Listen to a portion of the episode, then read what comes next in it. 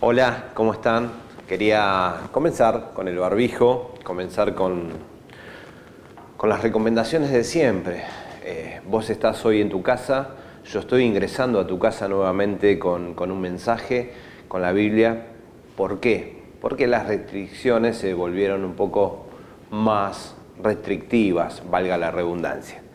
Pero tenemos que cuidarnos. Este virus eh, retomó una fuerza importante con esta segunda ola, así que creemos que la Iglesia tiene que, en su responsabilidad de ser luz y de ser sal, de cuidarnos y hacer que el entorno nuestro se cuide, usando nuestra, nuestro barbijo bien puesto, manteniendo distancia social, siempre con el alcohol a mano o lavarse las manos, pero tenemos que ver que eh, tenemos que orar, mis hermanos queridos, queremos, tenemos que orar. El sistema de salud de Zárate está a punto de colapsar, esta es la realidad, hay pocas camas. Eh, hace poquito me llamaba eh, una persona conocida llorando que su papá se había puesto mal y no tenía cama de terapia intensiva, a ver si podías hacer algo y lo único que le ofrecí era orar porque se sabe que esto es así, no se puede hacer absolutamente nada cuando no hay camas. Así que creo que esto lo tenemos que tomar con la seriedad del caso, tenemos que eh, orar, confiar en Dios, que a Él nada se le escapó, a Él nada se, se le fue de control, sino que está todo bajo el control y lo permitido de Dios. Pero la iglesia tiene la responsabilidad en este momento de estar clamando y de estar orando en cada momento, no solamente por los que están con COVID, sino por los que van a transitar y aún por aquellos que se le va a complicar. Para que el sistema de salud no colapse, necesitamos tomar conciencia, necesitamos eh, más que nunca cuidarnos y el cuidarte es cuidar al otro, el cuidarte es cuidar al prójimo. Eh, Dice el Señor, dice, amarás a tu Dios con todas tus fuerzas, con toda tu mente, con todo tu corazón y a tu prójimo como a ti mismo. Y creo que es ahí es la clave, cuidar al prójimo, cuidar al otro, es cuidarnos a nosotros mismos. Bueno, acá estoy otra vez en tu casa, me estoy metiendo ahí, tal vez estás con pantufla, con ojotas, con chancleta. Eh, tal vez no te vestiste así como para venir a la iglesia, pero quiero llegar con la palabra que Dios me dio en este día para, para nosotros, para una línea abierta a la vida y para todos aquellos que puedan sintonizar nuestro canal. Estamos en YouTube, estamos también en Facebook. Así que estamos saliendo en todas las redes sociales. Esto lo venimos haciendo desde el comienzo de la pandemia.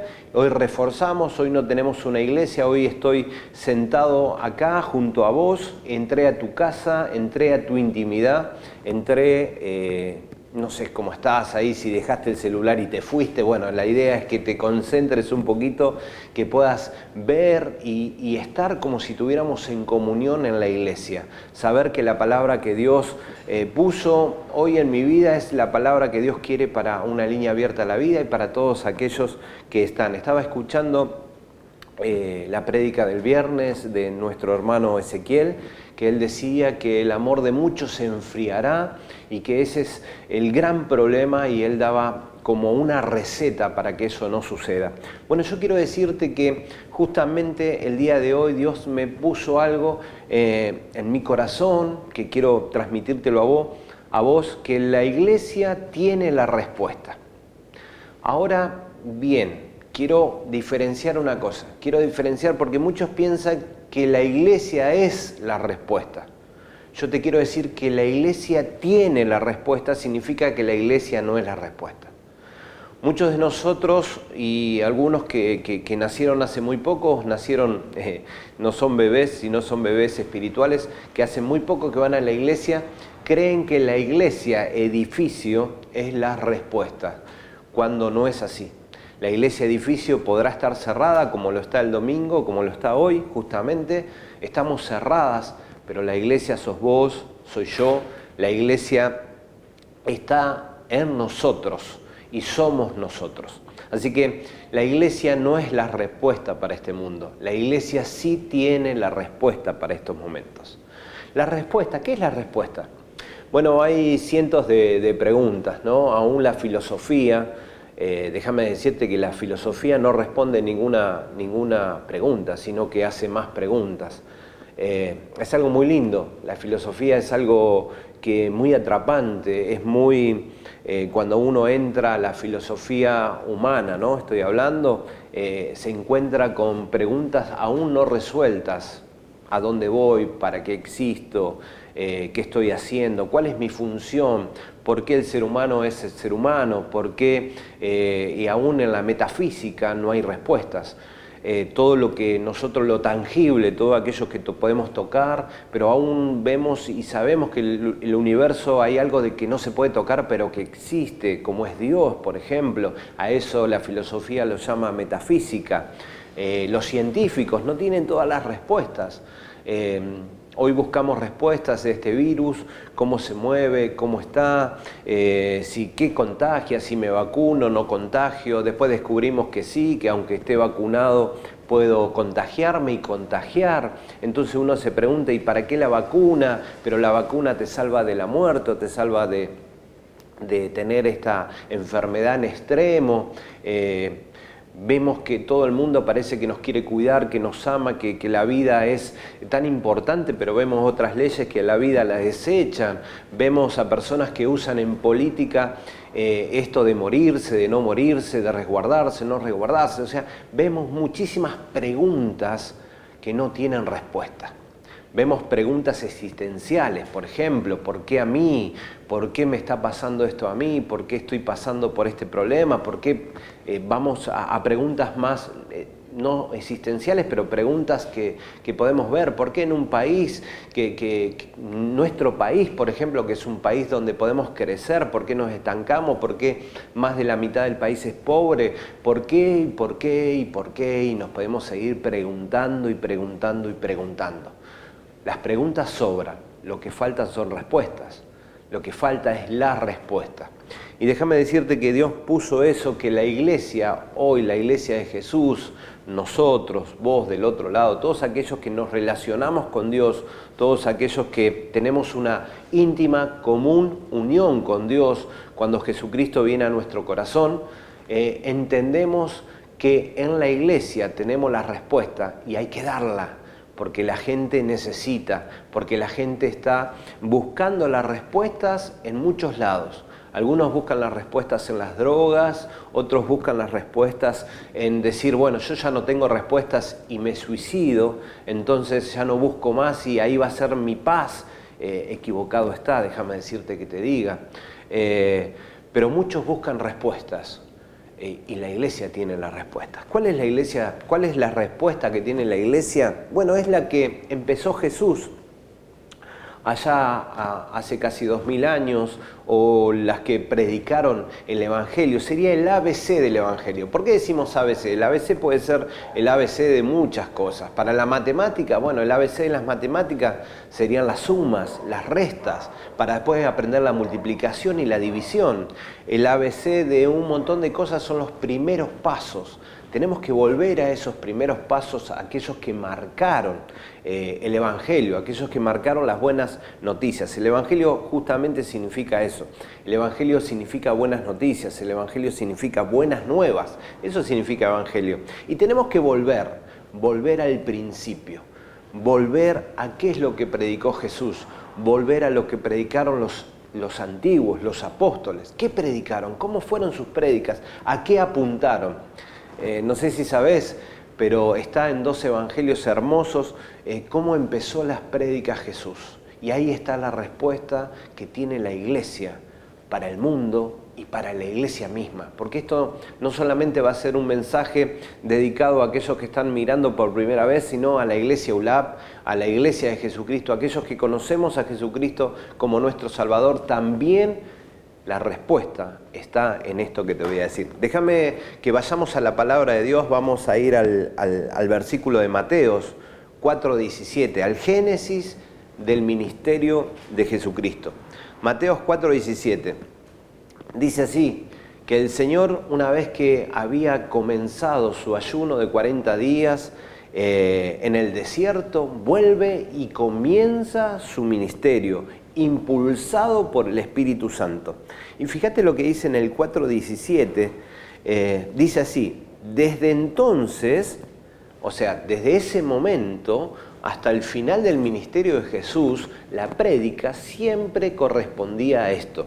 Desde entonces, dice, comenzó, significa que no tuvo solamente ese día habló de eso, sino que desde entonces comenzó, hay un comienzo de la prédica de Jesús y durante todo su ministerio en la tierra siguió predicando de la misma manera y dijo, y además dijo, o dice Jesús, te voy a leer como, como está en la Reina Valera, desde entonces comenzó Jesús a predicar y a decir, arrepentíos, ¿eh?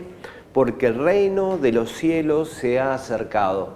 Arrepentíos, arrepentirte, arrepentirse como lo quieras decir en el castellano moderno o en el castellano antiguo. Déjame decirte que en Marcos también refleja esto, en Marcos 1.14, Marcos 1.14 también refleja este sentir que tuvo el Señor Jesús cuando comenzó su ministerio.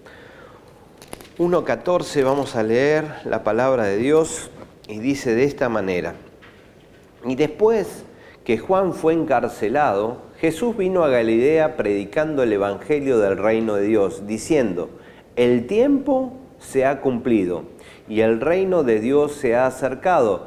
Arrepentíos y creed en el Evangelio. Otra vez vemos la misma palabra que estos dos evangelios resaltaron lo primero que dijo Jesús. ¿Cuál fue el ABC de la prédica de Jesús? Y es el arrepentimiento.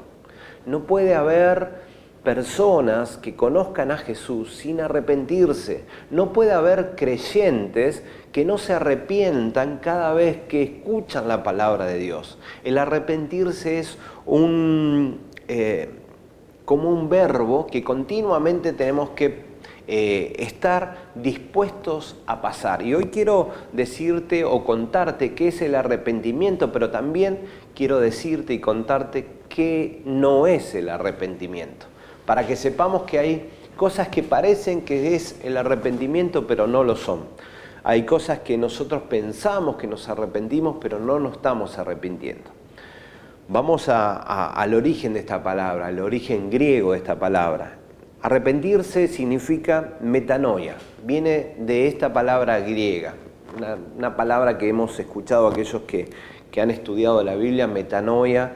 Eh, y significa cambiar de mente o cambiar de pensamientos y tiene que ver con la palabra volverse a, volver nuestro camino. Por ejemplo, yo voy derecho para allá, caminando, y cuando me doy, me doy cuenta, me arrepiento y sé que estoy yendo contra la voluntad de Dios, el arrepentimiento genuino, lo que dice la palabra de Dios, lo que dijo Jesús, arrepentirse es, me doy vuelta, y camino en contra, camino para el otro lado. Doy una vuelta de 180 grados y me voy al otro lado. Eso significa arrepentimiento y es así como Jesús empezó a predicar. Arrepentíos, arrepentirse, arrepentirse cómo y para qué. Pero no me quiero quedar solamente en lo que Jesús dijo, sino que quiero que vayamos también a lo que dice el, primero que empezó a predicar, aquel evangelista que fue Pedro, ese, evangelista que con una sola prédica eh, dice que se convirtieron cerca de 20.000 personas. Eh, sé que dice 5.000 hombres, pero calcularle que ahí solamente se contaban los hombres en esos entonces, pero había mujeres, había niños, y era una prédica abierta a la multitud. Así que si 5.000 hombres dieron eh, el, gran paso de fe, yo calculo que había más de 15.000 personas que dijeron, ¿qué tengo que hacer? Y, el apóstol lo deja bien claro, Hecho 2.38. Vamos a ir a la palabra de Dios, te pido ahí que me, que me ayudes, que estás en tu Biblia o que si estás en el celular se te va a complicar, ¿no? Pero bueno, lo que tenés de bueno acá que los editores de este video te van a poner ahí el, versículo hasta que ni tenés ni siquiera que buscarlo, pero después está bueno que lo busquemos en la Biblia y que empezamos a entrar en estos temas.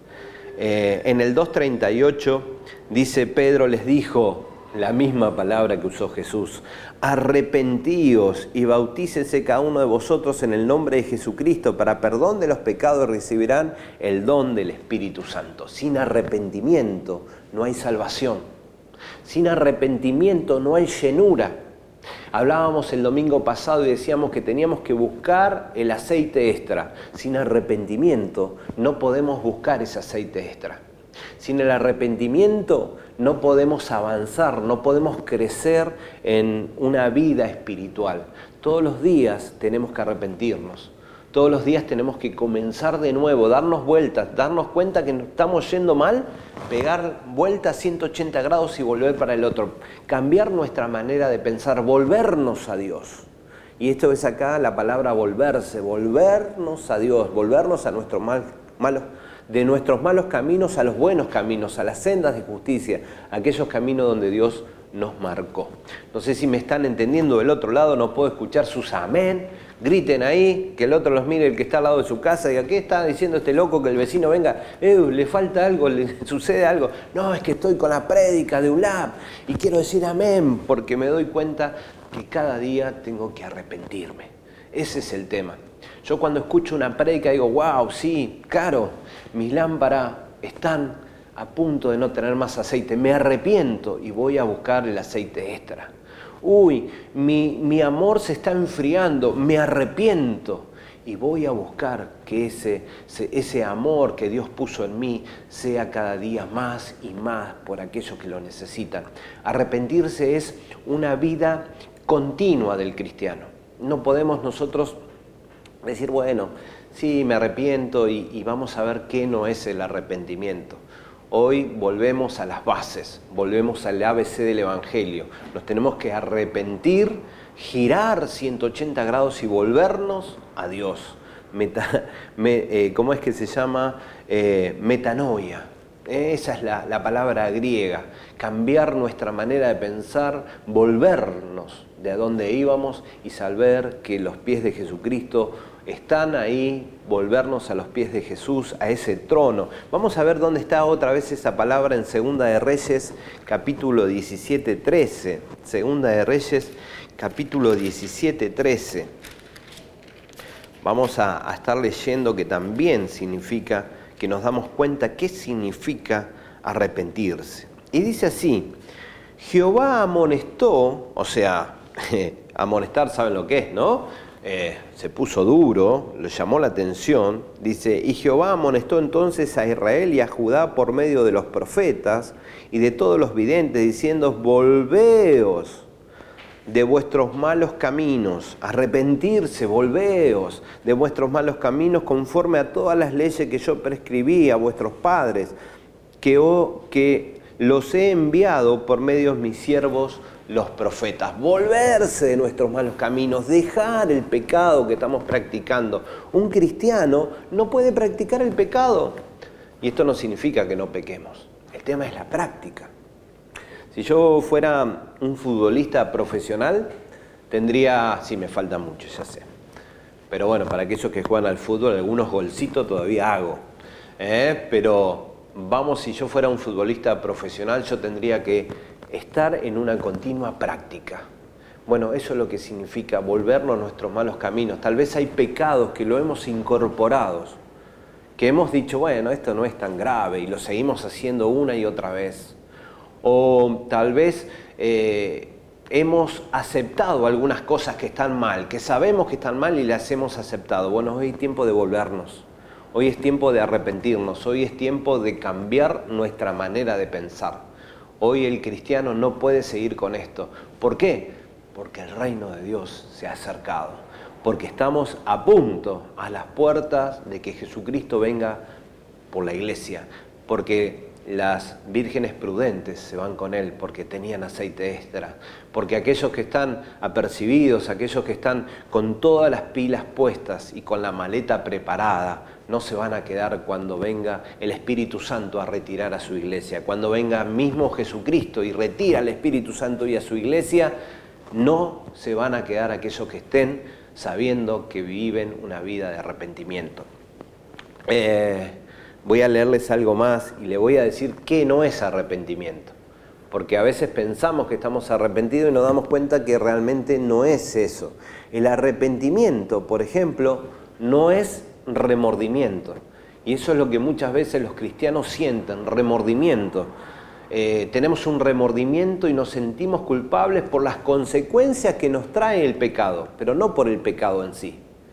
Déjame explicarte esto. Me siento mal porque soy un pecador y porque hago algo que me trae una consecuencia. Y esa consecuencia hace que yo tenga dentro mío un remordimiento, pero que no es un arrepentimiento. ¿Por qué? Porque el remordimiento es sobre esa consecuencia. Por ejemplo, eh, alguien que no está casado tiene relaciones sexuales y queda embarazada su novia o, al revés, eh, la novia queda embarazada porque tiene relaciones con su novio, ¿no es cierto? Entonces esas consecuencias hacen un remordimiento de que voy a ser mamá, que no estaba preparada y demás, pero no del pecado, no de saber que le he fallado a Dios, porque ahí está el quis de la cuestión, ahí está el ser o no ser, aquí está la cuestión. Al primero que ofendemos, al primero que ofendemos cuando pecamos es a Dios, no a mi novio, no a mi novia, no a mi esposo. Si el esposo es infiel, al primero que ofende es a Dios. Si la mujer es infiel, al primero que ofende es a Dios. Todo siempre, todo pecado, al primero que ofendemos es a Dios. Entonces yo no sé cuál, está, cuál es el pecado que estás dejando entrar o que te está hablando Dios en esta noche, porque justamente Él es el que te va a hablar de arrepentirte, de volverte a los caminos y a la senda de justicia, a los caminos que Dios te marca. Entonces es ahí donde nosotros tenemos que pararnos y mirar. Segunda de Crónicas 7:10, fíjate lo que es el remordimiento y lo que es el arrepentimiento. El arrepentimiento te da vida y el remordimiento te da muerte. Segunda de Corintios 7:10. Sé que le puse un montón de trabajo a los editores del video porque le estoy mandando versículo y versículo. Pero bueno, esto es así porque quiero mostrarte en la Biblia el ABC del Evangelio. El poder del Evangelio también está en el arrepentimiento de los cristianos. Por eso Jesús las primeras palabras que usó para empezar cuando comenzó a predicar es el arrepentimiento. Segunda de Crónicas, eh, perdón, Segunda de Corintios 7:10 dice así: "Porque la tristeza, según Dios, produce arrepentimiento para salvación, de que no hay de que no hay que arrepentirse, pero la tristeza del mundo produce muerte." Acá me está hablando que la tristeza de Dios, según Dios, eso que te choca cuando te estoy hablando, eso que te choca cuando sentís esa prédica que te tocó y demás, es lo que te hace que te arrepientas. Y ese arrepentimiento trae vida, pero el remordimiento, en sentir culpa, trae muerte. Lo dice la Biblia, no lo digo yo, lo dice la Biblia. Y aclara que hay un arrepentimiento que es según Dios, que eso produce salvación, que eso produce vida. Y lo otro produce muerte. El, echarme la culpa, el, yo tengo por acá que dice eh, el remordimiento produce eh, cambios. Pero ¿qué cambios produce un remordimiento? Un, produce cambios momentáneos. Primeramente me echo la culpa. Sí, soy una porquería, soy un cristiano que no sirve para nada, lloro, voy a que me oren, eh, me siento mal, me siento angustiado y demás, pero eso es solamente un remordimiento, es algo pasajero, porque después aún vuelvo a caer en el mismo pecado y aún tal vez ese pecado sea cada día más grande. Y cada vez necesito un choque más fuerte para sentir ese remordimiento y me siento mal y siento que, que estoy haciendo las cosas mal, pero eso es pasajero, es pasajero. ¿Por qué? Porque ahí hay un remordimiento, no un arrepentimiento. Eh, metanoia, ¿eh? no hay un cambio de pensar, no hay un giro de 180 grados. Cuando yo me doy cuenta que al que ofendo es a Dios, que mi pecado ofende a Dios, es ahí a donde me doy cuenta que me tengo que arrepentir, que me tengo que volver a Dios. En el Salmo 51.4, ahí David ¿eh? Me río un poco porque cada vez que, les cuento cositas que pasan acá, cada vez que, hago una cita bíblica, el camarógrafo anota, porque después tiene que editarlo. Entonces lo hago trabajar. Salmo 51.4. ¿eh? Ahí vamos a ver que David eh, se da cuenta, se da cuenta que él le había fallado a Dios este muchacho que ya no es ningún muchacho acá, sino que es un rey que ha pasado, que ha eh, madurado, que ya es una persona grande, que ya es una persona que está bien centrado, ya no es aquel muchachito que Dios eligió para batallar contra Goliat, ya no es aquel muchachito que Dios dijo que era el que tenía el corazón conforme a Dios, sino que ya es un rey maduro, ya es un rey que ha pasado muchas cosas, ah, es alguien que sabe lo que es adorar a Dios y demás, y se da cuenta que le falla a Dios cuando manda a matar a Urias, cuando se queda con su esposa, cuando comete adulterio, cuando asesina, cuando pasa todo esto y viene el profeta y le hace ver, él se da cuenta que no le falló a la familia de su esposa, que no le falló a Urias, que no le falló a su reinado. Él se da cuenta que al primero que falló es a Dios. En el 51.4 dice, contra ti, contra ti solo he pecado. Fíjate que acá no dice, he pecado contra eh, la familia de este hombre que mandé a asesinar, he pecado contra la familia de ella, porque nadie le decía nada porque era el rey. Entonces todo el mundo podía señalarlo con el dedo sabiendo lo que había mandado y lo que había hecho, pero nadie le pedía explicaciones. Pero él se da cuenta, hay un momento, en un arrepentimiento que cambia y transforma otra vez su vida, que vuelve otra vez su vida a direccionarla a Dios. Porque también en esto dice que mientras él cayó, sus pecados envejecieron sus huesos. Pero acá dice, contra ti y contra contra ti solo he pecado y he hecho lo malo delante de tus ojos, para que sea reconocido justo en tu palabra y tenido en puro en tu juicio. Contra ti solo he pecado. Cuando nos damos cuenta que el pecado nos aleja de Dios, cuando nos damos cuenta que tenemos que arrepentirnos continuamente, nos damos cuenta que ese es el camino y esa es la respuesta que tiene la iglesia para estos tiempos. ¿Por qué pasan tantas cosas? ¿Por qué este virus que mata a millones de personas? ¿Por qué nos tenemos que encerrar en nuestras casas? ¿Por qué ni siquiera podemos abrazar a aquellos que más queremos? ¿Por qué no los podemos besar? ¿Por qué no podemos pasar tiempo? ¿Por qué nos mandan a guardar? ¿Por qué nos mandan a, a todos los que nos gusta retraernos? Porque es tiempo de volverse a Dios. Porque es tiempo de arrepentirnos, de darle la espalda a Dios y venir a buscarlo a Él de arrepentirnos de nuestros pecados, de arrepentirnos verdaderamente y sinceramente, sabiendo que nos tenemos que volver a Dios. Arrepentíos, dijo Jesús, porque el reino de los cielos se ha acercado. Y hoy te digo yo lo mismo. Hoy te digo, después de dos mil años, arrepentite, arrepentite de tus pecados, arrepentite si sos cristiano, si sos mi hermano de la iglesia. Aún yo como pastor me tengo que arrepentir diariamente de mis pecados, de aquello que le doy vuelta a la espalda a Dios, o de aquello que saca mi atención de Dios, o de aquello que me hace olvidarme de quién soy, a quién pertenezco. Me arrepiento y hoy quiero arrepentirme con vos. Hoy quiero volverme a Dios. Y si es la primera vez que estás escuchando este mensaje, arrepentite y volvete a Dios. Deja tus pecados, deja tu mala vida, deja todo aquello que te aleja de Dios y volvé tu manera de pensar a Dios. Quiero hacer primeramente una oración por todas aquellas personas que puedan ver por primera vez a alguien que predica el Evangelio. Y este es el Evangelio. El Evangelio es poder de Dios. El Evangelio te va a dar la paz que necesitas aún en el medio de la tormenta. Aún en el medio de esta pandemia, la paz de Dios puede estar con vos, pero es necesario que te arrepientas y que te vuelvas a Dios. Cuando Pedro predicó, mostró un montón de cosas. Y cuando le dijeron, ¿qué podemos hacer? Dijo, arrepiéntanse, crean, bautícense.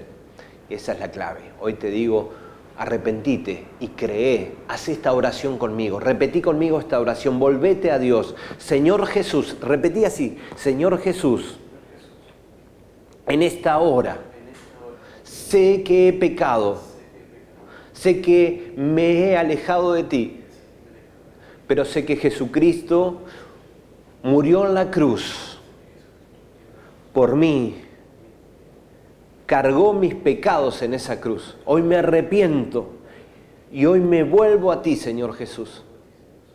Acepta mi vida. Acepta, Señor, mi ser, como soy, Señor, pero transfórmala, porque hoy me vuelvo de corazón a ti. Te acepto como único y suficiente Salvador. En el nombre de Jesús. Amén. Hago un paréntesis. Si por primera vez escuchaste un mensaje así y aceptaste, hiciste esta oración, hacérnoslo saber. Podés ahí en, YouTube ponernos abajo tu contacto. Queremos acercarnos a vos. En Face podés ahí poner tu contacto. Queremos acercarnos a vos. Queremos ser una iglesia presente porque aunque los templos estén cerrados, queremos acercarnos a ti. Queremos ir a donde estás, a ver tu necesidad, a conocerte, porque es necesario volvernos a Dios y la iglesia seguir cumpliendo lo que Jesucristo dijo. Jesús en las calles. Jesús no estaba mucho tiempo en las sinagogas. Él iba, predicaba, decía su verdad y se iba. Lo querían matar todos cada vez que hablaba, pero él predicaba su verdad y se iba a sanar enfermos, a echar fuera demonios, porque su ministerio estaba en la calle. Y la iglesia de Jesucristo, su ministerio está en la calle. Solamente vamos a la iglesia a recibir a, tener esta fuerza, este ánimo, pero nuestra misión está en la calle. Iglesia, déjame hablarte a vos ahora, si tenés para arrepentirte, este es el momento que el Espíritu Santo empieza a tocar tu vida. Este es el momento que el Espíritu Santo empieza a dar huira, a hacerte sentir algo adentro tuyo que tenés que cambiar. Este es el momento donde nos ponemos ahí a cuentas con Dios. No importa si estás rodeado, de, algo, si lo estás escuchando en el baño, si lo estás escuchando en la pieza, si lo estás escuchando con otro, sé que el Espíritu Santo te está tocando ahí para arrepentirte. Necesario tener una vida de arrepentimiento. Ora conmigo así, Señor. Señor, sé que te he fallado. Y empezá ahí a, anunciar todo lo, todo lo que has fallado, pero no digas todo así como digo yo general, sino decirle puntualmente, puntualmente en qué has fallado. Puntualmente expresale tu pecado con nombre y apellido. ¿Cuál es tu pecado? Aquello que no puedes superar, aquello que te has tenido remordimiento pero nunca un arrepentimiento. Señor, escucha a mis hermanos ahora. Escucha que están poniéndose a cuenta contigo. Están cambiando su manera de pensar y se están volviendo a ti. El hijo pródigo en un momento estando ahí comiendo las algarrobas de los cerdos, teniendo hambre, miseria, habiéndose gastado todo lo que tenía, todo lo que tú le habías dado en sus pecados, en sus deleites, dijo, se arrepintió, dijo, voy a volver a la casa de mi padre. Voy a volver a la casa de mi padre, dijo, en ese momento. Y se arrepintió y sabes qué hizo, no se quedó ahí, sino que volvió, se dio vuelta, estaba de cara a los cerdos y se dio vuelta para encaminar su vida a la casa de su padre. Cuando estaba llegando, su padre lo estaba esperando. Lo estaba esperando con los brazos abiertos, sin reproche alguno. Te estaba esperando ahí diciéndote, hijo mío, tú que habías muerto, hoy revives, hoy estás. Y le mandó a poner un anillo, le dio el honor que él siempre había tenido, porque ese hijo había pasado de muerte a vida solamente porque se había arrepentido. Arrepentíos porque el cielo se ha acercado. Arrepentite, mi hermano. Y así juntos vamos a buscar esa presencia de Dios. Gracias, gracias por, por escucharnos, gracias por estar del otro lado. Muy pronto tendremos novedades, se la vamos a estar haciendo conocer por medio de las redes, por medio de WhatsApp, cómo vamos a seguir con las reuniones, si son presenciales, si vamos a seguir por estos medios. No desesperen, arrepiéntanse ni busquen a Jesús, porque la iglesia puede hacer milagros aún en la distancia. Cuídate mucho, mi hermano. Cuidémonos de este virus, que hay mucho todavía por hacer. Dios te bendiga.